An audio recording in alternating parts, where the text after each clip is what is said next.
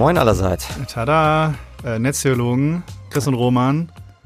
Eine neue Folge, diesmal zu Vernebelung. Obfuscation. Obfuscation. Äh, ja, kann, können wir die, ähm, die Algorithmen, die uns äh, auf uns angesetzt sind, täuschen? Kann man die irgendwie, Die Kameras in den U-Bahnen und Bahnhöfen. genau, können wir die vermüllen? Sollten wir uns lieber alle nur mit Masken rumlaufen? Genau. Das große Ähm, Thema ist, wie verhalte ich mich eben äh, privat und auch gesellschaftlich gegenüber äh, verschiedensten Formen von Überwachung.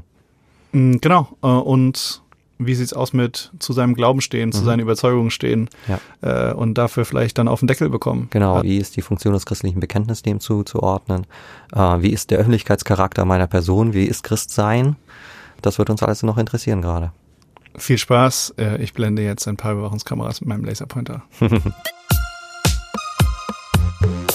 Roman, wie fühlt sich das eigentlich an, dass dein Stimmprofil jetzt im Internet rumfliegt? Was? Also ich habe da keine großen Schwierigkeiten damit. Weil ich bin tatsächlich, gehöre, glaube ich, zu den naiven Menschen, die ähm, technisch nicht so begabt sind, um dieses, um selber dieses Stimmprofil auslesen zu können und mich zu identifizieren. Von daher glaube ich, und dass das die wenigsten können und darin sehe ich dann auch keine Gefahr. Ja, Aber ich glaube, das ist die gibt ja- Überzeugung sehr, sehr vieler Menschen. ja, auf jeden Fall. Aber es gibt natürlich auch Leute, die das machen können. Ne? Und wir haben uns hier im Podcast natürlich entschieden, äh, das Risiko gehen wir ein. Ja, äh, Märtyrer sind wir jetzt quasi. Äh, nein, äh, ist natürlich übertrieben vielleicht und äh, wir machen hier gerade so ein bisschen Witze. Aber äh, Thema heute ist Obfuscation. Mhm. Äh, Vernebelung auf Deutsch. Genau, Vernebelung könnte man es übersetzen. Äh, wir sind ein bisschen drauf gekommen über die Hongkong-Demonstrationen. Was Mhm. machen die Demonstranten da, um halt der äh, Überwachung de, des Staates zu entgehen, Mhm. äh, die Demos zu machen, ohne nachher im Gefängnis zu sein und so weiter. Ja, und ein anderes großes Thema, wo das auch vorkommt, äh, ähm, man hat jetzt in den letzten paar Monaten oft äh, irgendwelche Apps gehabt im Internet, die äh, Gesichtserkennung machen. Stimmt, ja. Und äh, dort wird der Begriff dann ja auch verwendet, um ähm, sein Gesicht eben irgendwie aus dem Netzwerk herauszunehmen oder es irgendwie so zu, zu ähm, befüllen mit Material, dass man dann irgendwie doch wieder vernebelt wird. Genau, und es kam jetzt raus Clearview. Äh, vor einer Woche, glaube ich. Ähm, es gab ein Startup in den USA, äh, nennt sich wohl Clearview. Die haben äh, witzigerweise mit komplett öffentlichen Daten, die haben einfach Twitter-Profile abgescannt, Facebook, Instagram. Instagram, YouTube-Videos runtergeladen und haben äh, Gesichtserkennung da drauf laufen lassen.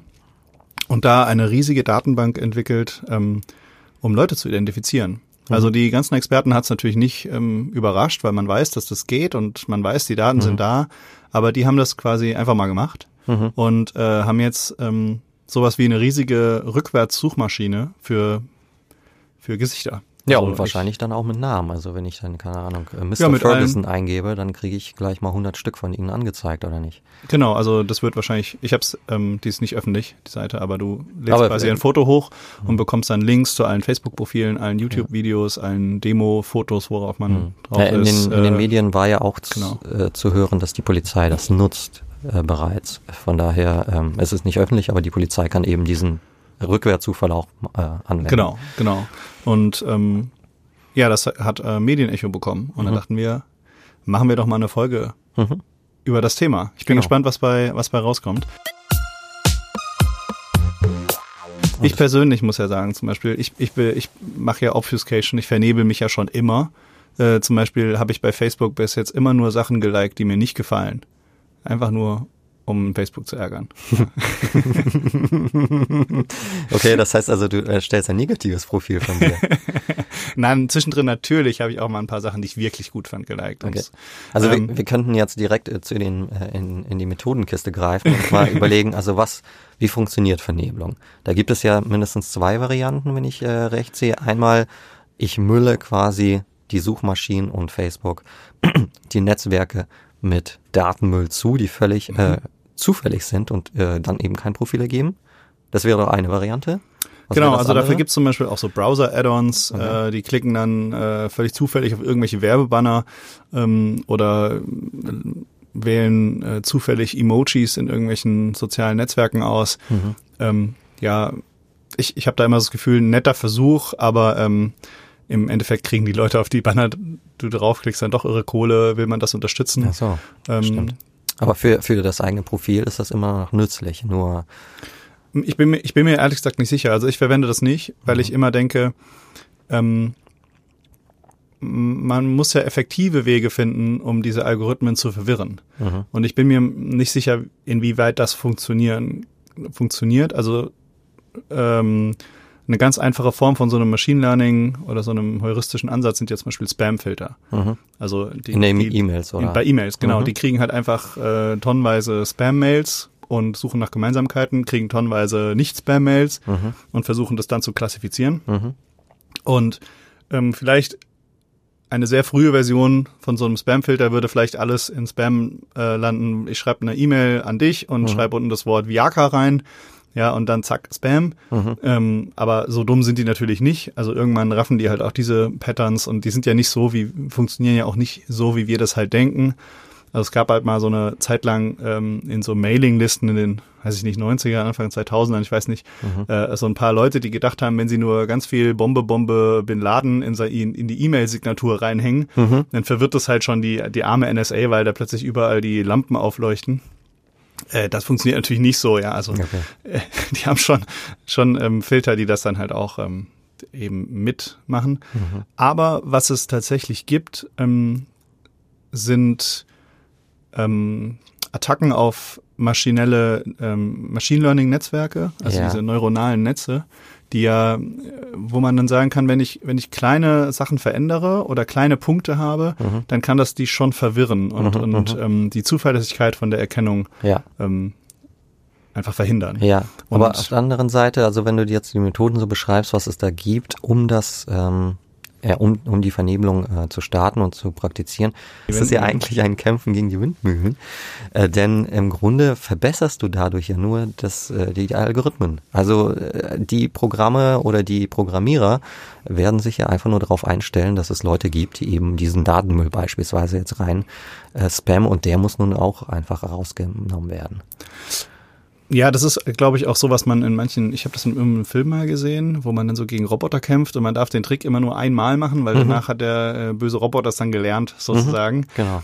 Ähm, ganz so einfach ist es glücklicherweise nicht, aber im Prinzip ist da schon was dran. Aber es gibt trotzdem ähm, sehr interessante also Möglichkeiten, weil die, weil die auch sehr, weil man auch sehr viele Möglichkeiten hat. Also es gibt zum Beispiel ein ganz berühmtes Paper, ähm, die Tiere klassifizieren und dann gibt es ein Tier von einem Panda und das Netzwerk erkennt, ja, das ist ein Panda. Ja. Und jetzt lege ich quasi ähm, so eine transparente, für den Menschen nicht sichtbare das Rauschen drüber, also mhm. und dann klassifiziert er das dann plötzlich als weiß ich, Schlange. Mhm. Ja, also völlig abstrus, hat sich nichts verändert für das menschliche Auge. Mhm. Aber weil ich ein paar Bits ähm, äh, da rumgekippt hat an den richtigen Stellen, mhm. verwirre ich dieses Netzwerk. Und dann kann das Netzwerk das sicherlich auch irgendwie lernen aber ich kann das ja auch wiederholen mit anderen Pattern und mhm. Es ist schon ein Aufwand dahinter. Ne? Also ja. und da gibt es wirklich auch kreative Methoden. Es gibt Rucksäcke, die halt versuchen äh, solche solche also eben quasi das Äquivalent von so einem Rauschen irgendwie aufzudrucken, ja, so dass ja. man dann halt als was anderes erkannt wird. Also beispielsweise, äh, das gab es auch in den Medien, man zieht sich ein T-Shirt an, da ist ein QR-Code drauf oder irgendwelche randommäßigen Zahlen und dadurch wird die Kamera dann irgendwie ähm, verwirrt. Genau, also es gibt ja. Ähm, ja, also die Punkte, die die halt halt haben. Also für Gesichtserkennung ist es vielleicht am, am deutlichsten zu sehen. Es gibt halt so Brillen, die halt seltsam geformt sind, komische Muster und Farben drauf haben, mhm. die halt dann die äh, Gesichtsmerkmale verzerren wollen. Und es gibt auch Künstler, die das mit Schminken und Haarfrisuren mhm. machen. Ne? Also ja ähm, das ist ganz einfache natürlich, wenn ich natürlich meine Frisur über mein Auge kämme, dann kann ich ja die halbe Gesichtshälfte schon nicht mehr sehen. Ne, wenn ich dann halt irgendwie noch seltsame Punkte ähm, auf meine Backen male, also mhm. ne, die, die, die Gesichtserkennung suchen ja nach diesen typischen Gesichtsmerkmalen, ja, ja. und mhm. ähm, wenn die dann halt verwirrt werden, das ist, das ist schon möglich. Mhm. Ähm, ja, ich weiß nicht, was, was man dann auch auf Gegenseite sozusagen dann wieder ja, ja, macht, aber es, es erzeugt zumindestens Aufwand ja. und genau das ist ja so ein bisschen auch die Idee. Also ähm, und nun stellt sich natürlich für einen ganz normalen äh, äh, Internetnutzer die Frage, das sind ja echt schwierige Methoden, das muss man alles irgendwie praktizieren, umsetzen, da ist ja voll viel Aufwand dahinter und die Gegenseite schläft auch nicht. Wozu macht man das eigentlich? Also ich meine, äh, man hört ganz oft das Argument, äh, ich mache doch sowieso nichts. Also was, was interessiert mich jetzt die Kamera in der U-Bahn? Was interessiert mich die Kamera am Bahnhof? Ich mache doch sowieso nichts. Da ist doch auch irgendwie was dran an diesem Argument. Ja, das ist halt der große, dieses große Paket, was man dann aufmacht mit, habe ich was zu verbergen, Ja. ähm, ist nicht der Sicherheitsgewinn, den man vielleicht hat durch Kameraüberwachung, dann, Genau. dann höher oder nicht. Ähm, und ich glaube, psychologisch gesehen kommt auch noch eine große Ohnmacht dazu. Also Mhm. ich kann ja jetzt nicht einfach keine U-Bahn mehr fahren. Ja, also ähm, das würde ja mein, mein Leben so stark einschränken. Ich Ja. muss ja quasi damit leben. Ja, oder wenn ich mich tatsächlich jetzt jeden Tag vernebeln müsste, das wäre ja auch eine ziemliche Belastung, weil ich dann ständig irgendwie Richtig. ähm, ja, ja. quasi einen Kampf führe und ich weiß nicht mal gegen wen eigentlich. Genau, also ein Thema, ähm, das hatten wir im Vorfeld schon mal drüber gesprochen, auch ähm, wir, was wir uns so aussetzen jetzt als Podcaster, vielleicht haben wir ab und zu mal kontroverse Themen oder so.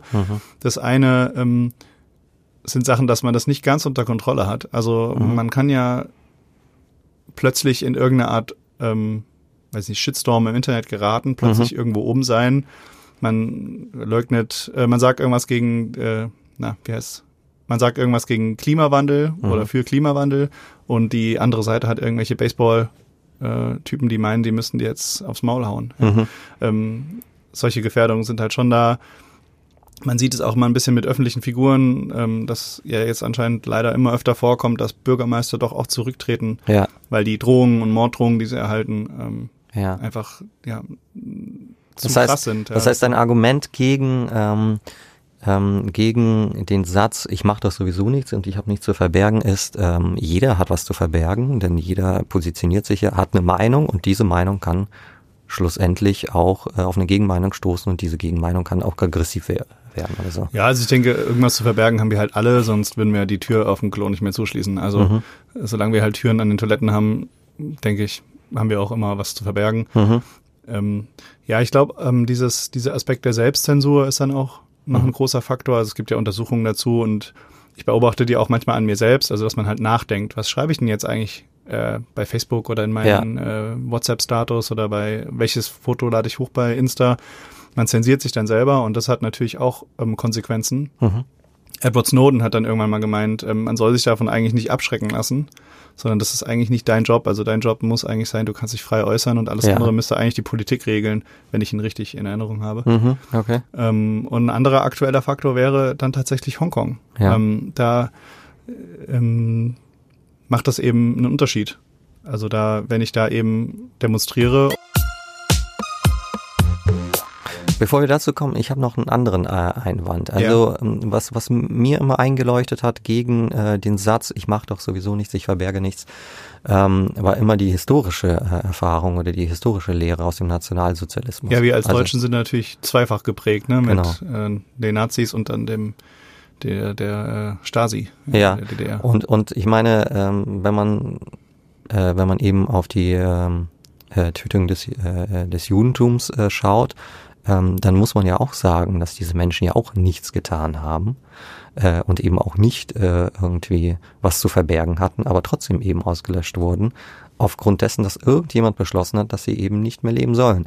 Und es lässt sich ja zumindest hypothetisch äh, denken, dass obwohl ich nichts zu verbergen habe und nichts mache, irgendjemand beschließt, dass jetzt ich, Roman, weil ich Theologe bin oder so etwas, äh, nun draufgehen soll. Und das Ja. ist das Grundproblem. Wenn, äh, wenn mein Gesicht, mein Name und so weiter im Internet in Datenbanken existiert und derjenige, der das beschließt, darauf Zugriff hat, ja, dann geht das ganz schnell. Genau, und das ist tatsächlich ein großes Argument, weil wir immer noch das Glück haben, in einer, im, Recht, im Rechtsstaat zu wohnen. Ja. Das heißt, wir sind äh, vor ähm, Willkür zumindest in einem großen Maß geschützt, jetzt viel Mhm. mehr als in vielleicht anderen Teilen der Welt oder in Mhm. anderen Zeiten der Geschichte. Ähm, aber diese Daten werden ja nicht weggehen. Mhm. Und das ist halt immer das Problem. Also heute kann ich mich vielleicht darauf verlassen, dass ich ähm, einen, einen Prozess bekomme, wenn jemand irgendwie mir was vorwirft. Mhm. Aber wie sieht's in 20 Jahren aus oder in 50? Die Daten sind dann immer noch da. Genau. Und, ähm, Und habe ich dann immer noch nichts zu verbergen. Richtig. Vielleicht dann ja schon. Genau, ja. Mhm. Und Daten können auch anderweitig abhanden kommen. Also wir driften so ein bisschen in diese allgemeine Überwachung Ja, jetzt aber dann- ab, aber ähm, Wir können ja dann doch jetzt auch zurück zu Hongkong kommen. genau, aber ja, es gibt natürlich viele, viele Gründe, warum, warum man doch da irgendwie eine Sensibilität für haben kann. Es gibt natürlich auch, nur um jetzt mal die Gegenseite wenigstens beleuchtet zu haben, Mhm. man kann natürlich auch mit Daten äh, gute Dinge tun, ne? Krebserkennung von zum Beispiel ist ein in der Medizinforschung. Mhm. Aber dafür braucht man meinen Kli- äh, Klarnamen nicht und auch mein Gesicht nicht eigentlich. Ja, oder? natürlich, genau. Erstmal, nur von der grundsätzlichen Technik her oder auch mhm. Terrorismusbekämpfung wird ja immer viel mit argumentiert. Mhm. Ähm, da gibt's viel, was meiner Meinung nach auch dagegen spricht. Aber ja, also es ist, wenn es ganz klar für alle wäre, dann hätten mhm. wir ja keine Diskussion. Was ist das Beispiel Hongkong? Wo, wo ist da jetzt die Vernebelung? Wo wird das Thema Vernebelung in Hongkong sichtbar? Ähm, dass, in, dass in Hongkong ja auch sehr, sehr viele Kameras zum Beispiel existieren, ja, ja. dass ähm, die Polizei da nicht ganz so nett zu den Demonstranten mhm. ist, hört man. Mhm. ähm, und dass man da zumindest aus Sicht der Demonstranten auch nicht mit einem rechtsstaatlichen Prozess unbedingt rechnen kann. Ja. Also ich habe immer gedacht, ähm, wenn ich für eine gerechte Sache demonstrieren gehe oder für eine gerechte Sache äh, meine Meinung äußere, dann hat das für mich immer eingeläutet und ich glaube, das ist auch äh, christlich und in der, im christlichen Bekenntnis so vielleicht verwurzelt, muss ich mich nicht verbergen. Ich kann das öffentlich tun, ich kann mit meiner öffentlichen Person hinter dieser Meinung stehen, weil ich ähm, weil das eben äh, eine gute Meinung ist, von der ich eben auch überzeugt bin, dass das eine gute Meinung ist, nicht nur für mich, sondern auch für andere. Ähm, und wenn ich eben beispielsweise wieder in Hongkong äh, für die Demokratie, für die, für die Freiheit kämpfe, dann war es für mich nicht immer so einsichtig, warum muss ich mich vernebeln? Warum muss ich mich vor dem Staat verstecken? Gerade wenn ich doch ähm, öffentlich, und zwar auch in einer unglaublich schieren Masse, das sind ja Millionen Menschen, die da hingehen, warum müssen die sich alle vernebeln? Die könnten doch alle mit ihrem klaren Gesicht äh, dafür stehen, was sie da einfordern. Wo ist das Problem? Ja, man setzt sich einer Gefahr aus. Ja. Also ich kann das schon verstehen, dass man davor Angst hat und dass man ähm, deswegen versucht, Gegenmaßnahmen zu, zu tun. Ich mhm. erinnere mich gerade an. Aber äh, schützt diese Masse nicht auch vor der Gefahr? Wenn ich eben gerade gerade Öffentlichkeit schützt doch auch vor der Gefahr. Ja, das ist, glaube ich, früher so gewesen. Ja. Ähm, man hört immer, ich war natürlich nicht dabei, aber dass die Stasi zum Beispiel Menschen überwacht hat, ja auch, mhm. das weiß man ja. Und dass ähm, man hört, dass die eine Kapazität hatten, ich glaube, ich habe irgendwie die Zahl 42 mal im, im Kopf. Also mhm. die hatten auf jeden Fall ein sehr, sehr begrenztes Limit, mhm. Wie viele Menschen sie überwachen können. Mhm. Und dieses Limit gibt es natürlich heute nicht mehr. Ja, ich kann äh, alle 80 Millionen Menschen in Deutschland rein technisch gesehen gleichzeitig überwachen. Mhm. Und auch die drei Millionen Demonstranten in Hongkong. Mhm. Ich kann sie wahrscheinlich nicht alle gleichzeitig abführen und ins Gefängnis sperren. Mhm. Aber ich habe zumindest schon mal eine Datenbank. Und ich kann dann irgendwie versuchen, die schlimmsten zehn, ja, mhm. die aus nach irgendwelchen Kriterien. Oder auch ähm, später dann zu sagen, weiß ich nicht, du warst aber doch da dabei, dann gebe ich dir jetzt, darfst du nicht an die Uni oder du ah, kriegst diesen Arbeitsplatz. Das heißt, der Langzeiteffekt ist auch dabei. Also wenn ich jetzt äh, als unter den drei Millionen Hongkong-Demonstranten dabei bin, äh, kann das jetzt für die nächsten Tage, komme ich vielleicht nicht ins Gefängnis, aber in den nächsten zehn Jahren kriege ich vielleicht keine Arbeit mehr. Ja, das, also das Problem ist, dass halt eben ähm, das persistiert wird. Ne? Also alles, was ich, was ich halt da tue, wird irgendwo gespeichert. Mhm. Und wenn ich jetzt in der DDR äh, demonstriert habe, dann hat mich vielleicht mein Nachbar gesehen und der Polizist. Mhm. Vielleicht haben die auch von den, ich weiß nicht, mal 100.000 Leute demonstrieren, vielleicht haben sie 2.000 auch irgendwo mal äh, identifiziert oder vielleicht auch irgendwo mal eine Akte gepackt. Mhm. Aber ansonsten war das ja nicht möglich.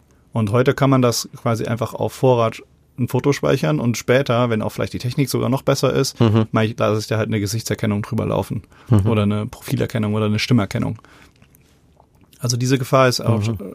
ähm, ja, einfach die Masse an Daten ist natürlich schon mehr geworden. Ja. Aber äh, wegen ja. der DDR, ich erinnere mich gerade, das ist ja vielleicht sehr interessante Anekdote. Ich kenne einen Pfarrer aus der ehemaligen DDR, der bei den Montagsdemos dabei war. Mhm. Und die hatten natürlich ähm, auch eine riesige Angst vor den, ähm, vor der äh, Stasi und, und der ganzen Geheimpolizei. Und ich glaube, ähm, ja, er hat erzählt, er wurde sogar mal entführt von, von der, von der Staatsmacht, mhm. auch gefoltert, ähm, wegen seinem Engagement, wegen seinem Glauben. Mhm. Und ähm, er hat berichtet, dass gegen Ende, das wussten die natürlich nicht, ne, dass es bald vorbei ist, aber gegen Ende sind sie irgendwann in diesen Montagsdemos in den Kirchen, haben sie da gesessen und ihre Geschichten erzählt oder weiß ich nicht genau. Gebetet, genau. ja. Ähm, und die sind immer vorgegangen und er hat dann immer gesagt, ja, ich bin der Alex so und so, ich wohne in der so und so Straße 15, mhm. ja, und ähm, arbeite hier und da. Also sozusagen sie sind direkt öffentlich geworden, mhm, sodass mhm. dass die Polizei, die wussten, die hätte das natürlich irgendwie rausfinden können. Ja. Aber die haben es einfach sofort gesagt. Ja.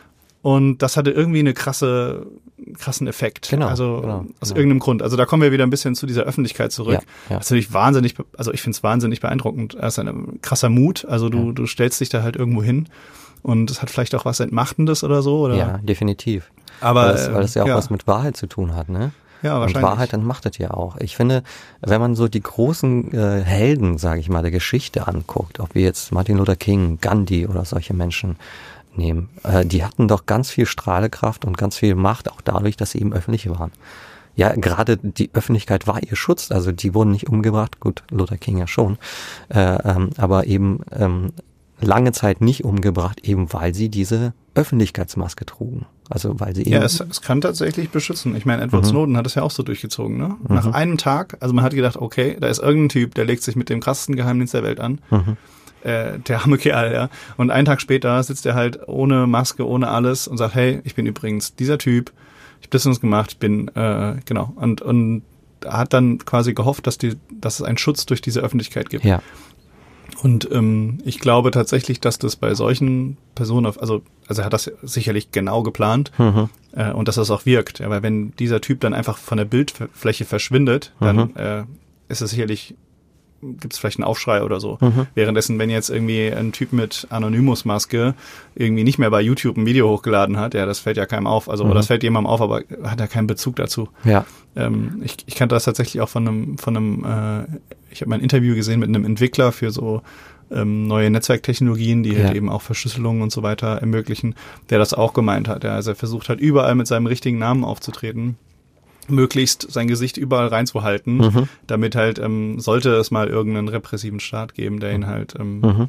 an den Kragen will, dass das halt zumindest auffällt, dass jeder halt irgendwie weiß, ah, der ist jetzt weg. Ja. Ach, krass, ja. ähm, Ist fand ich sehr, sehr interessant. Also, Ja. weil es halt quasi, es geht halt davon aus, dass die Vernebelung, die eben nicht so ist, dass man sie vor allen Leuten geheim halten kann, was Mhm. sicherlich auch stimmt, gerade im Kontext Geheimdienst, ja, Mhm. also, ähm, und dass man das eben dann wählen muss. Mhm. Ist halt aber auch die Frage, inwiefern das für den Normalsterblichen eben auch so ist oder ob da halt eben der Schutz dann doch noch mal besser ist, Mhm. weil ich ja nicht, ähm, weiß ich nicht, gegen den Geheimdienst als, als Feind kämpfe, sondern vielleicht nur gegen den blöden Schlägertrupp aus dem Nebendorf, ja. Mhm. So, ähm, da ist es natürlich dann vielleicht schon noch effektiver. Mhm. Aber Also- es gibt beide Aspekte auf jeden Fall, ja.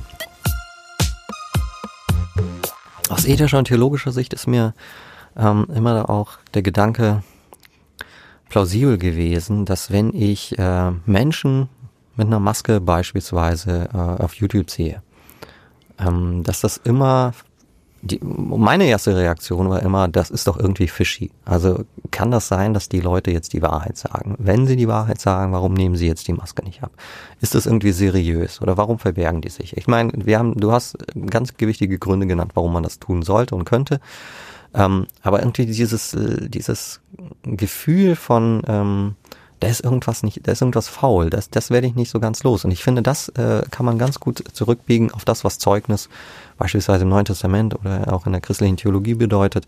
Ähm, du musst doch mit deiner Person ähm, und dem Inhalt, den du sagst, identisch werden. Also du identifizierst, also das Zeugnis geben bedeutet auch, dass du mit deiner Person hinter der Aussage auch stehst. Also Zeugnis ist eine Bekenntnis sozusagen. Genau. Stehe ja, beispielsweise, wenn du von dem, Christus wie so ein erzählst. Zeuge vor Gericht sozusagen. Ne? ja. Zeuge vor Gericht oder Zeuge für Christus, wenn du von Christus erzählst, musst du doch mit deiner Person, das heißt auch eben mit deinem Gesicht und mit deinen, ja, mit deiner Subjektivität dahinter stehen, äh, was du da berichtest. Und gerade eben äh, dieser öffentliche Charakter, dass dein Gesicht hinter dem steht, was du sagst, gibt dir, glaube ich, so, so, eine, so eine Art Touch von Wahrhaftigkeit, den du mit einer Maske nicht mehr hast, finde ich. Und weswegen ich dieses Gefühl habe, jemand, der mit einer Maske mir was von Wahrheit erzählen will, das ist irgendwie komisch. Warum tut er das? Ja, aber kennst du nicht auch viele Leute, die ohne Maske jede Menge Bullshit erzählen? Ja, Also, selbstverständlich, natürlich. Das, ich ich finde, ich würde da eher die Qualität auf den Inhalt legen oder Okay. auf wie überzeugend finde ich das oder keine Ahnung, welche Quellen stehen dahinter oder oder was für eine was für eine Kompetenz hat die Person Ja. oder irgendwie so. Definitiv, aber bei solchen, ähm, das lässt sich, ähm, äh, lässt sich gut darauf reduzieren oder zurückführen, wenn wir objektive Aussagen haben. Dann kann man das ja überprüfen. Aber was, wenn wir krass subjektive Aussagen haben, wie Glaubensaussagen über Christus oder eben das, was äh, Mission ähm, zum Ziel hat, eben Christusverkündigung. Das sind doch keine objektiven Sachen, die ich überprüfen kann. Da ist doch das Zeugnis oder die der Wahrheitsgehalt allein auf die Person reduziert, die mir das erzählt. Und ist diese, ist diese Person glaubwürdig oder nicht? Und ich finde, die Glaubwürdigkeit der Person, die mir von Christus erzählt, ist um einiges höher, wenn sie eben ohne Maske ist. Würde ich jetzt vom Erstgefühl so. Also ich würde sagen, man ist wahrnehmen. auf jeden Fall mutiger. Ne? Also ich mhm. habe also Respekt an, keine Ahnung, äh, den Demonstrationsführer in Hongkong, Namen weiß ich jetzt nicht, aber der ist ja auch zum Beispiel äh, mit seinem vollen Namen bekannt, äh, mhm. im Knast gesessen und so weiter. Mhm. Klar hat der nochmal, ja, vielleicht auch einfach, weil der, weil der halt dafür steht, weil der Kosten dafür also er opfert was dafür, dass er also ne, ähm, seine ja. Meinung sagt und das zeigt natürlich was darüber aus, wie wichtig das einem ist. Mhm. Aber ähm, dein, was mir bei deinem Ansatz fehlt, also ich kann das schon nachvollziehen, aber es entmachtet halt viele Leute, die halt einfach feige Nerds sind. Mhm. Ja, also so wie ich, bin ein feiger Nerd ähm, in einer gewissen Weise und dann es gibt halt quasi nur die Möglichkeit 100 oder 0 oder so. Genau. Ja. Also vielleicht finde ich ja Sachen gut und möchte aber auch ein bisschen mitmachen, aber ich traue mich halt nicht so ganz. Mhm. Also mhm. Ähm, selbst wenn man davon ausgeht, ähm, ja, die scheinende ähm, Lichtgestalt, ähm, die, die, die ist, hat irgendwie mehr Auswirkungen oder was auch immer, mhm. mhm. irgendwie, ja, ich glaube, mich stört so ein bisschen dran, dass das so einen ja, die großen, die, die krassen, also dieses ganze Lichtgestalt-Ding, das hat irgendwie sowas, ähm, Übermenschliches vielleicht. Oder ja, oder das können halt nicht viele Leute. Ja. Oder man, man versucht halt, es gibt halt die, die krassen und die blöden oder die, die Unbegabten oder so. Ja. Und ich habe auch jetzt christlich gesehen immer das Gefühl, das kann es doch nicht so sein. Also du hast sicherlich recht, Martin Luther King und so weiter, die ganzen, die viel bewirkt haben mhm. und, und die dafür ganz viel Fame abbekommen haben. Ähm, die hatten natürlich eine, eine starke Auswirkung. Aber ich denke mir manchmal, es gibt auch so viele Leute, die halt nicht bekannt sind, die sich mhm. vernebelt haben. Mhm. Äh, man weiß nicht, man, man kriegt ja immer mit, zum Beispiel in der in der NS-Zeit mhm. irgendwelche Fabrik ähm, Chefs, die halt äh, Leute beschützt haben mhm. oder mhm. äh, Kinder also außer Landes geschafft haben und so, ne, ja. die komplett im Dunkeln gearbeitet haben. Man kriegt das natürlich jetzt mit, weil irgendwann kam es dann doch mal raus. Ja. ja. Ja. Aber ähm, es gibt ja vielleicht noch so viel mehr, die niemals ja, dafür ja, irgendwie die Bekanntheit. Helden auch, ja. ja. Ja, genau. Und das sind ja unsichtbare Helden und die sind ja vernebelte Helden in, in unserem äh, in unserer Lingo jetzt gerade, ja. ja. Äh, die haben ja, also die haben ja nicht weniger getan. Also das weiß halt vielleicht niemand, aber mhm. jetzt in Gottes Augen. In Gottes Augen, äh, genau. Gott hat es natürlich mitbekommen. Genau. Und ähm, gerade, es gibt ja jetzt, jetzt nicht märtyrermäßig, aber es gibt ja auch zum Beispiel bei ähm, äh, die Witwe, die ihre zwei letzten zwei Cent in, in, die, äh, in die spendet, mhm. ne, das natürlich objektiv gesehen wenig Auswirkungen hat, mhm. aber ähm, wo Jesus dann sagt, ähm, bei Gott hat die halt einfach alles gegeben, was sie hatte und das genau. ist halt hundertmal ja, mehr wert ja. als die weiß ich nicht, den Huni, den der reiche Typ da vorher reingeworfen ja, hat. Ja, klar. Und natürlich, der Spruch, lasse deine Linke nicht wissen, was die Rechte tut, sozusagen beim Spenden, äh, ja. ist ja genau darauf auch. Äh, genau, also ich glaube, zumindestens wenn man wenn man es christlich sieht, hat beides seine ähm, Berechtigung mhm. und ähm, man darf die Kleinen sozusagen nicht vergessen. Mhm, ja. Ja, und das, also ähm, ich, ich, ich habe halt immer, also es ist eine spannende Frage, weil mhm. ich, ich glaube von meinem Gefühl her, also einfach wie ich, ähm, das ist eine, das ist eine, eine große Gerechtfertigung dafür gibt, ähm, vielleicht eine Art ziviler Ungehorsam oder so zu haben gegen solche Techniken. Mhm gegen Überwachungssachen in Hongkong. Ja, also ich weiß nicht, ich bin wie gesagt ein feiger Nerd. Ich weiß nicht, ob ich jetzt in Hongkong dann mit dem Laserpointer versuchen würde, die Kameras zu verwirren. Ja, also mhm.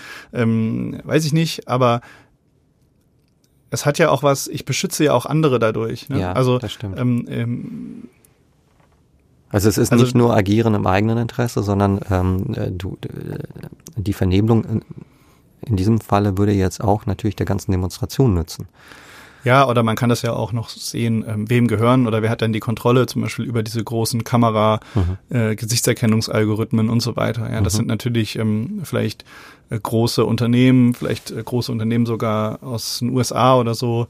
Ähm, also das ist ja eine große Ohnmacht auch. Also das sind ja keine Datensätze oder keine Algorithmen, die irgendwie öffentlich verfügbar sind, die, die einen wirklich ganz quasi gemeinnützig irgendwie ne, äh, da sind, sondern das gehört mhm. ja auch privaten Firmen und so mhm. weiter. Also ja, da, ich, ich finde, da ist eine große Legitimität dabei ja. und das, das führt uns vielleicht im übertragenen Sinne auch wieder so gegen in diese, ähm, wann ist, wann ist Widerstand auch gegen den Staat ja. okay, ja, ja. Äh, auch vielleicht als Christ und so weiter. Ähm, Bei mir ist auch die Verwunderung tatsächlich groß, wie wir dahin gekommen sind. Also ich meine, das ist ja eine Entwicklung, die bestimmt in den letzten 15, 20 Jahre sich äh, abgezeichnet hat. Natürlich gab es auch schon in den 2000 Kameras an äh, einigen Bahnhöfen oder so etwas. Mhm. Äh, die liefen dann mal vielleicht auf VHS oder CDs oder was auch damals der ja. Fall war. Aber jetzt sind wir ja in einem ganz anderen Sta äh, Stadium und ich frage mich, äh, und du hast ja diese Ohnmacht schon angesprochen. Also man fühlt sich so ohnmächtig gegenüber äh, diesen Auswüchsen, die stattgefunden haben. Und wir haben das ja alles zugelassen. Also die gesamte Gesellschaft mhm. von, vom Westen bis Osten bis Süden, äh, die hat das alles zugelassen. Und nun stehen wir da und die Staaten haben irgendwie überall Kameras aufgebaut und Privatunternehmen äh, ziehen aus dem ganzen Internet unsere Bilder runter. Ähm, Privat sogar kommt dazu, ne? Ja, also, und wie konnte es dazu kommen? Warum haben wir nichts unternommen? Woher, woher rührt eigentlich diese Blindheit gegenüber oder die Sensibilitäts, der Sensibilitätsverlust gegenüber dieser diesem Problem auch. Ich glaube, weil der Nutzen halt auch einfach so groß ist. Achso, man hat, man hat uns abstrakt. das immer verkauft, auch immer mit einem Zuckerbonbon sozusagen. Ja, also. Oder man hat uns eigentlich nur den Zuckerbonbon gegeben und dahinter die Kameras aufgebaut. Ja, oder? ich meine, jeder, jeder äh, Reflektierte weiß das ja so halbwegs. Na, da gibt's halt irgendwas, aber man denkt halt, es ist halt abstrakt, die Gefahr ist nicht so, nicht so da. Es wurde, mhm es ist ja schon alles passiert, also auch mit Daten. Es ist ja schon wirklich alles geleakt, was liegen konnte, ja. ja. Also zum Beispiel die Schufa der USA, Equifax, ja. Die haben einfach Milliarden an super privaten Daten, alles öffentlich verfügbar. Es ist ja schon alles passiert. Ja. Aber ähm, trotzdem ist es halt nicht so da. Und niemand würde deswegen sein Handy nicht mehr benutzen, ja, ja oder nicht mehr ins Internet gehen. Also ist entweder so ein Ohnmacht oder so ist sehr abstrakt, aber mhm. und es hat teilweise auch ähm, Vorteile. Also ich habe jetzt also äh, die, die sehr offensichtlich sind. Äh, es gab jetzt ein sehr cooles Projekt von einem Hacker, der sich einen Tesla genommen hat, mhm. einfach mal alle Kameras angezapft. Ja, so ein Tesla hat, äh, weiß nicht, sechs oder so Kameras vorne, hinten, rechts, links, überall. Der fährt quasi ähm, an der Straße vorbei ähm, tut jedes das, Gesicht äh, ja. ähm, aufnehmen, jedes Nummernschild und so weiter. Macht so ein Google-Video, Google View. so ein Street View-Ding. ja, und dieser, und, ja. und, dieser Typ hat halt einfach, also ich glaube, es war ein Typ, kann auch eine Frau gewesen sein, weiß ich nicht mehr. Ähm, äh, auf jeden Fall hat er halt ähm, diese Kameradaten einfach mal geguckt, was kann ich denn damit machen? Ja. Und dann hat er halt einfach mal alle Nummernschilder ähm, da reingepackt in so eine in so eine Datenbank und wusste halt immer, welcher Nachbar wo, also von den Nummernschildern, die er von seinen Nachbarn irgendwie hatte, ja. wo gewesen ist. Dann hat er das mit Gesichtserkennung gemacht, ja. Hat halt quasi immer die Leute, die an seinem Auto vorbeigelaufen sind, konnte dann halt jeden Abend mal gucken, ne. Die, immer wenn, immer, immer wenn einer reinguckt, hat er halt quasi ein Foto geschossen, ja. Und hat es halt abends sich angeguckt. Dann hat er halt irgendwann die, äh, die Leute er erkennen können, ja, ja. Ah, die Nachbarin so und so, immer um 14 Uhr geht ihr mit dem Hund raus, ja.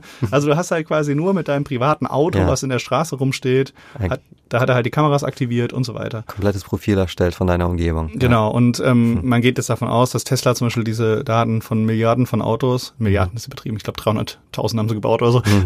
äh, äh, natürlich auch an ihre Zentrale schickt, wiederum für ihre äh, für ihre, um ihre Algorithmen zu trainieren. Und ja. was daraus entsteht, ist halt, dass du ein sehr, sehr günstiges Auto hast, verhältnismäßig, so ein ja. Tesla, was aber schon relativ gut autonom fahren kann. Ja, ja, klar. ja weil genau. die halt mh, ohne Lasersysteme, die teuer sind, eben halbwegs durch diese Kameras halbwegs gute Straßenerkennung und so weiter mhm. machen können. Und das heißt sozusagen. Das feiern die Leute, ne? Die sagen dann, oh, genau. oh cool, Tesla, ja, ich kann halt hier äh, schon Autopilot. Das heißt sozusagen, der normale äh, Nutzer kriegt den Nutzen und den Vorteil äh, klar auf die Hand präsentiert, während, während so etwas wie die Probleme ganz abstrakt im Hintergrund stehen. Du hast ja, sozusagen ja, ganz offenkundig schon. einen großen Vorteil, du hast den Kuchen auf der Hand während du die Kalorien, äh, die sozusagen in den Kuchen sind, die, von denen weißt du ja nichts, Mann. Das sind irgendwelche Zahlen. Ja, ja, stimmt so. Klar, die Zahl der Kalorien ist halt auch abstrakt, ja. ja. Aber ich meine, das betrifft ja so viel. Wir hatten ja in der, in der allerersten Folge, die wir über Sprachassistenten gemacht haben, sind wir ja auch schon mal drauf eingegangen. Ne? Mhm. Jeder von uns hat so ein Handy in der Tasche. Natürlich wissen wir nicht, ob das Mikro an oder aus ist, ja. ja. Ähm, keine Ahnung, bei uns auf dem Tisch liegen allein schon zwei, ja. Also wir müssen ja auch, um überhaupt leben zu können, das ja in einer gewissen Weise irgendwie ja, wegmachen. Und meiner Meinung nach, also das ist ja dann irgendwie auch wieder eine, eine Überlegung, wer ist jetzt eigentlich dafür verantwortlich? Ne? Ist das meine persönliche Verantwortung? Mhm. Jetzt ähm, es gibt so ein witziges Internet-Comic, jedes Mal, wenn ich zum Filmabend irgendwo gehe, einmal laut zu schreien, Alexa, zwei Tonnen Popcorn bestellen, Alexa, Einkauf bestätigen, ja, um halt irgendwie zu wissen, ja, okay, wenn jetzt niemand sagt, okay, dann bin ich halt safe, ja. Ja. Oder nur noch zu reden, wenn ich, wenn ich weiß, alle ähm, Telefone liegen im Kühlschrank. Ja? Mhm. Also was ist meine Verantwortung? Mhm. Ähm, ähm, es, eine Frage, glaube ich, die die Gesellschaft allgemein äh, beschäftigt, äh, wie auch jetzt zum Beispiel Ja. äh, Nachhaltigkeit, ne? Also wie, was ist meine eigene Verantwortung an Plastiktütenverbrauch und so weiter. Ja. Und in dem Fall jetzt mit den Daten, glaube ich, ähm, dass das kann nicht die Verantwortung von, von jedem Menschen sein. Ja, Also ja, ja. das ist ein das Problem, das, richtig. müssen wir irgendwie lösen, das wissen wir noch nicht. Genau. Aber es muss irgendeine Art, äh, es Mhm. muss irgendwie halt jemand anders muss feststellen, dass wenn ich mir einen Messenger installiere, dass der halt safe ist. Mhm. Und nicht, dass ich jetzt als Laie wissen muss, ja, der benutzt aber diese Verschlüsselung und diese Genau, die und das Technologie und, das ist so und so. Mhm. und da und da. Also klar, ich kann halt irgendwie meinen Kumpel fragen, der halt halbwegs ein Nerd ist. Aber ähm, das kann doch nicht meine Verantwortung sein. Eben. Das würde ein, das Ähm. würde wieder zurück zum Thema führen, dass ich mich äh, persönlich vernebeln müsste. Und zwar komplett die ganzen, den ganzen Tag. Ja, das genau. ist viel und, zu viel. und das hat natürlich auch einen sozialen Impact Mhm. und so weiter. Also das ist wirklich ein, ein Problem, was, was hart zu lösen ist, Mhm. wahrscheinlich auf individueller Ebene nicht zu lösen ist, weil, Mhm. ähm, wie gesagt, selbst wenn ich mein Handy in den Kühlschrank tue, äh, du hast es neben mir trotzdem noch liegen, ne, Ja. sozusagen. Und ähm, ja, das, das ist eine ganz, ganz schwierige Aufgabe. Es gibt witzigerweise, ähm, wird das auch politisch gerade sensibel. Es gibt in der EU Vorschläge ja, um ähm, ähm, Gesichtserkennung Gesichtserkennung zu ver- zu verbieten äh, nicht zuzulassen, also öffentlichen eine Garantie zu haben im öffentlichen Raum, dass äh, da keine Gesichtserkennung läuft. Dass wenn Ja. ich über die Einkaufsmeile flaniere, ja, Mhm. dass dann mein Gesicht halt nicht in irgendwelchen Datenbanken landet. Das wäre ähm, schon ziemlich Das ist eine gut. regulatorische Maßnahme und ähm, ich glaube, der es gibt einen, ja, äh, die Abkürzung ist BF irgendwas, Bundesbeauftragten für Datenschutz und Mhm. irgendwas, äh, ich kriege den Namen nicht mehr zusammen, der auch äh, eine, eine Rede gehalten hat im EU-Parlament, ähm, dass es halt wie sozusagen ein ein Recht geben muss für Unüberwachbarkeit Mhm. in einem öffentlichen Raum oder Mhm. so. Also das sind, das sind schon auch politische Instrumente, die halt da sind, die aber weit hinterher hinken natürlich hinter dem, was technisch möglich ist. Und viele Leute, glaube ich, auch gerade mit Kameras noch so ein bisschen in Erinnerung haben, diese, diese ähm, mehr schlecht als rechten Schwarz-Weiß-Bilder mit, äh, weiß ich nicht, drei Frames pro Sekunde, wo man irgendwie den U-Bahn-Schubser äh, halbwegs die Silhouette erkennen kann. Ja, genau. Also das ist natürlich, und das halt auf dem VHS-Band und dann musst du da halt irgendwie 18 Stunden langweiliges Material gucken. Mhm, Äh, also so ist es natürlich So heute nicht mehr. Du hast vorbei, hochauflösende Kameras, ja, die halt wahnsinnig äh, klein sind auch und, ja, und gute Bilder liefern und ähm, ja, Ich- die Technik wird ja auch eher besser werden in der Hinsicht, ne? Drohnen Ja. und so weiter, die ja von oben Bilder machen und so weiter. Ja, und wir lassen das auch wieder zu. Ne? Das ist vielleicht äh, ein Risiko. Was ich interessant finde, ist, ist der Gedanke, gibt es so eine Art von Vernebelung äh, von Personen, von Menschen auch in der Bibel Mhm. oder in Geschichten, die, die wir da hören? Und ich Mhm. glaube schon. Ja, Ja, definitiv. also es gibt Leute, die sich als andere ausgeben, ja, also äh, Sarah und Abraham, wo die sich in Ägypten verstecken. Genau, die sollen sich in Ägypten verstecken. Äh, Abraham meint, oh nein, wenn ich jetzt sage, dass meine Frau, das ist so eine hotte Schnitte, dann bringt er mich instant um und äh, nimmt die für sich selber. Deswegen äh, sagt er, es ist die, ist Schwester. die Schwester. Mhm. Wird nachher ein bisschen, kriegt auf die Finger davon, weil der Pharao ähm, dann doof findet, dass er jetzt äh, da äh, ihn betrogen hat. Ähm, dann gibt's aber auch noch Stellen, also es gibt beides, glaube ich. Also es Mhm. gibt halt ähm, Beispiele, in dem sowas eher kritisch beäugt wird, so von wegen Mhm. jetzt halt mal gleich die Wahrheit gesagt. Mhm. Es gibt aber auch Sachen, wo es stehen gelassen wird oder sogar irgendwie eher positiv bedeckt ist. Ne? Also ähm, Jakob betrügt äh, Esau um den, um den Segen. Also er vernebelt sich als Esau. Ne? Mhm. Also Esau ist der Erstgeborene.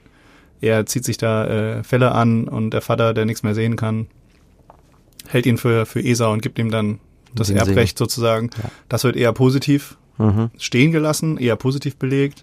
Also ich glaube, da gibt es schon Ambivalenzen in der Bibel, sodass Ja. man ähm, kein, beides so ein bisschen. ja. ich hatte noch ein, ähm, noch den Gedanken von Nächstenliebe. Ja. Also das, das finde ich nochmal spannend. Es gab ein, un, ein sehr krasses Projekt. Das äh, wurde jetzt vorgestellt beim Chaos Communication Congress im Dezember. Irgend so ein Künstlerkollektiv, weiß nicht mehr den Namen. Die haben gesagt, als Aktionismus haben sie so Leute gescreent, haben so ein bisschen die Linken rausgefischt, ja, von der Grundeinstellung, haben sie durch so diffuse Fragen und haben dann quasi gesagt, okay, wir haben hier ein Projekt, du machst ein Passfoto, Mhm. äh, wir haben hier irgendeinen Typen aus Syrien, ja, der hat auch ein Passfoto, ähm, und wir machen da drüber jetzt, äh, wir, wir, wir, mischen diese beiden Bilder, da kommt Mhm. irgendwas anderes bei raus. Mhm. Drittes Gesicht. Also. Ein drittes Gesicht sozusagen. Dann haben wir hier einen Pass, ja, den haben wir uns irgendwo gedruckt, halbwegs illegal, und haben das dann, äh, und, und wir schicken dann diesen Pass nach Syrien. der Typ, der arme Syrer, kriegt dann diesen Pass, sieht auf dem Foto so ähnlich aus wie er selber. Mhm. Wenn du das in die biometrische Erkennung hältst, ist es aber äh, alles grün, ja, weil es quasi deine biometrischen Merkmale sind. Und er kann einreisen. Äh, das war natürlich ein inszeniertes Projekt. Äh, das wollten die nicht echt machen. Also die mhm. haben halt probiert, wie weit können sie gehen, hatten dann so Tracker in der in der Box, wo sie es verschickt haben. Das landet, mhm. ist mhm. natürlich irgendwann beim Zoll oder was auch immer gelandet und äh, aus dem Verkehr gezogen mhm. worden und so. Mhm. Also das war halt quasi eher ein, ein Aufrüttelprojekt, also mhm. um Medienwirksamkeit und sowas zu machen. Aber der, der Gedanke ist halt krass. Also ich finde den Gedanken krass, ähm, Identitätssharing sozusagen, ja, ja, okay. als ähm, in, in dem Fall, also man kann das natürlich auch kritisch sehen, aber äh, die Personen, die es gemacht haben, dachten ja sicherlich dran, dass, dass sie da was Gutes tun mit. Ähm, und das, ich, ich, ich dachte halt einfach nur, das ist halt echt krasse Sache, weil meine Identität, mhm. das ist ja schon irgendwie, ja, das bin ja schon ich so ein bisschen. Mhm. Und das ist ja schon ein krasser Akt, wenn ich das quasi bereit bin zu teilen, zu sozusagen. Teilen, ja. ja. Ähm, ja, also es ist natürlich nicht ich, sondern nur mein Profil und äh, ja, also auf, auf der anderen in dem Seite, Fall wahrscheinlich im Endeffekt einfach nur ein Dokumentenfälsch und Straftat oder Ja, sowas. natürlich. Also so simpel ist es. Aber auf genau, der anderen Seite, äh, philosophisch betrachtet, muss man sagen, opferst du ja wirklich ein Stück von dir selbst und gibst dich auch der Gefahr preis, ähm, jetzt nicht mehr klar identifiziert werden zu können. Bist du nämlich Chris oder bist du nämlich diese dritte Person eigentlich, die da jetzt entstanden ist? Ja, und, und, man denkt halt so, ja, das ist ja auch nicht so, dass du es dann wieder wegkriegst. Ja? Also das landet halt in irgendwelchen Behördendatenbanken. Ja. Ja, dann, äh, weiß ich nicht, kommst du vielleicht irgendwann irgendwo, kannst nicht mehr einreisen, ja, weil du halt jetzt irgendwie als, weiß ich nicht, mhm. bekannt bist oder auch einfach nicht mehr erkannt wirst, ja, ja, als der, der du bist oder so. Also, ja, fand ich schon, also ultra krasse Maßnahme. Jetzt richtig schockiert. Also hat mich auch echt schockiert. Ja. Also ist natürlich nichts passiert, aber ja, war schon ein krasser Gedanke irgendwie dahinter. Ja, kann ich gut nachvollziehen. Ja, das ist echt, äh, ja. Eigentlich sind wir, glaube ich, durch. Ich habe aber trotzdem noch eine Sache, die ich gerne sagen würde, ähm, nämlich das Thema von ähm, Massen, wozu Massenüberwachung äh, gesellschaftlich führt. Ähm, da habe ich immer äh, gelernt, dass wenn man überall Kameras aufstellt und dann diese äh, Geschichte erzählt, dass das ja doch eigentlich nur zu unserem Schutze ge äh, geschieht und nur damit wir ähm, die 0,001 Prozent Terrorverdächtigen äh, oder bösen Leute herauskriegen, ähm, dann führt äh, dieses System dazu, dass man eine Verdachts- und äh, Terrorgesellschaft oder sozusagen eine Angstgesellschaft kreiert. Denn es wird ja ein der, den, der Eindruck vermittelt, als sei jeder auf der Straße äh, äh, überwachungswürdig, weil er ein potenzieller Terrorist ist. Deswegen stehen ja eigentlich überall äh, Kameras, weil jeder ein potenzieller Terrorist ist. Und das schürt so eine Art, also, äh, das ist so eine Art Wuchersystem, ähm, wo du eben Angst hinein äh, in die Gesellschaft durch durch angsthemmende Maßnahmen provozierst du eigentlich Angst. Das ist sozusagen das äh, perfide System, ähm, ja. weswegen man auf Kameras eigentlich verzichten sollte und vielleicht auch das Risiko äh, ähm, in Kauf nimmt, dass es dann tatsächlich 0,01 Prozent Terroristen gibt. Ja, ich denke, dass es halt politisch extrem unpopulär ist. Ja. Weil eben ähm, ja, das nicht die, also bin jetzt kein Fan von hart rationalem Denken in der Hinsicht, ja, aber ähm, weil das eben eben so nicht funktioniert mhm. ja, in, in, den Köpfen der Menschen. Mhm. Ähm, Wenn du sagst, wir nehmen das Risiko bewusst in Kauf als Politiker ja, also, und Politik, dann ist das sozusagen eine No-Go-Karte, oder? Ja, genau, dann bist, also glaube ich schon, das, da kannst du, das kannst du ja ausweiten, bis es geht nicht mehr in deiner ja. Wahlkampfkampagne. Ja. Ähm, grundsätzlich hat es natürlich auch noch ganz andere Probleme. Vielleicht sollten wir mal eine extra Folge machen über Überwachung, weil, mhm. weil du dadurch auch zum Beispiel stereotypische Sachen ähm, mit reproduzieren kannst. Ja? Also wenn ich zum Beispiel, Beispiel ja. ja. wenn ich zum Beispiel ähm, an irgendeiner Datenbank gelernt habe, die meisten Knastinsassen sind jung, männlich und südländischen Aussehens, ja, mhm. und ich fütter das jetzt in meiner Videoüberwachung rein, dann landet natürlich am Ende jeder, der jung, männlich und südländischen Aussehens ist, halt irgendwie auf der zumindest mal genauer angucken Liste, ja. Mhm. Und ähm, das sind natürlich auch große Probleme. Also, dass du halt quasi so statistische Elemente dann ja. Da reinmischst und nur weil halt irgendwie, keine Ahnung, zwölf Leute im Knast auch ein Tattoo am linken Arm haben, bist du jetzt plötzlich mhm. in der, in der Liste der, der, der Typen halt mit drin, ja.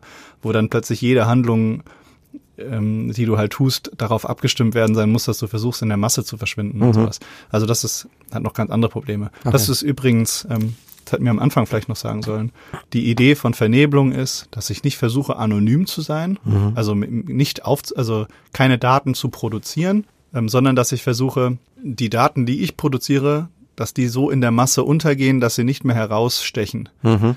Das ist quasi die Idee dahinter. Es ist schon Anonymität, aber durch Anonymität äh, in der Masse, nicht ja. in, durch die Verhinderung von, von Daten. Ja. Und ähm, Genau. genau, die große Frage ist, dass, ob das funktioniert oder Mhm. ob man eben ähm, entweder sein Verhalten so dermaßen umstellt, dass es keinen Unterschied mehr macht, ja, also Mhm. dann bin ich halt total systemkonform, ja. Oder ähm, ob eben die Algorithmen nicht so schlau sind, dass sie das trotzdem rausfinden Mhm. und das halt quasi eine Minimierung der Daten die Aber bessere Variante ist. Ich hätte noch einen theologischen Punkt. Mhm. Und zwar, den, den fand ich persönlich spannend. Der ging so ein bisschen in die Richtung ähm, ähm, öffentlich sein mit dem, für was man steht. Und das ist quasi diese provokante Aussage, dass ähm, Jesus sagt, wer mich verleugnet, den werde ich halt auch verleugnen. Also man könnte ja sagen, dadurch, dass ich zum Beispiel in meinem öffentlichen Leben, zumindestens für meinen Glauben, vielleicht nicht für alle meine politischen und gesellschaftlichen Überzeugungen, aber Mhm. zumindestens für meinen Glauben, Mhm. in einer gewissen Weise öffentlich einstehe, Mhm. komme was wolle, sozusagen, ja. also werde ich verspottet oder nicht oder ausgelacht oder ins Gefängnis ähm, gepackt, dass das ja schon so ein bisschen wie eine Drohung klingt, ja. Also Ja. im Prinzip musst du das machen, ansonsten äh, habe ich halt auch keinen Bock mehr auf dich.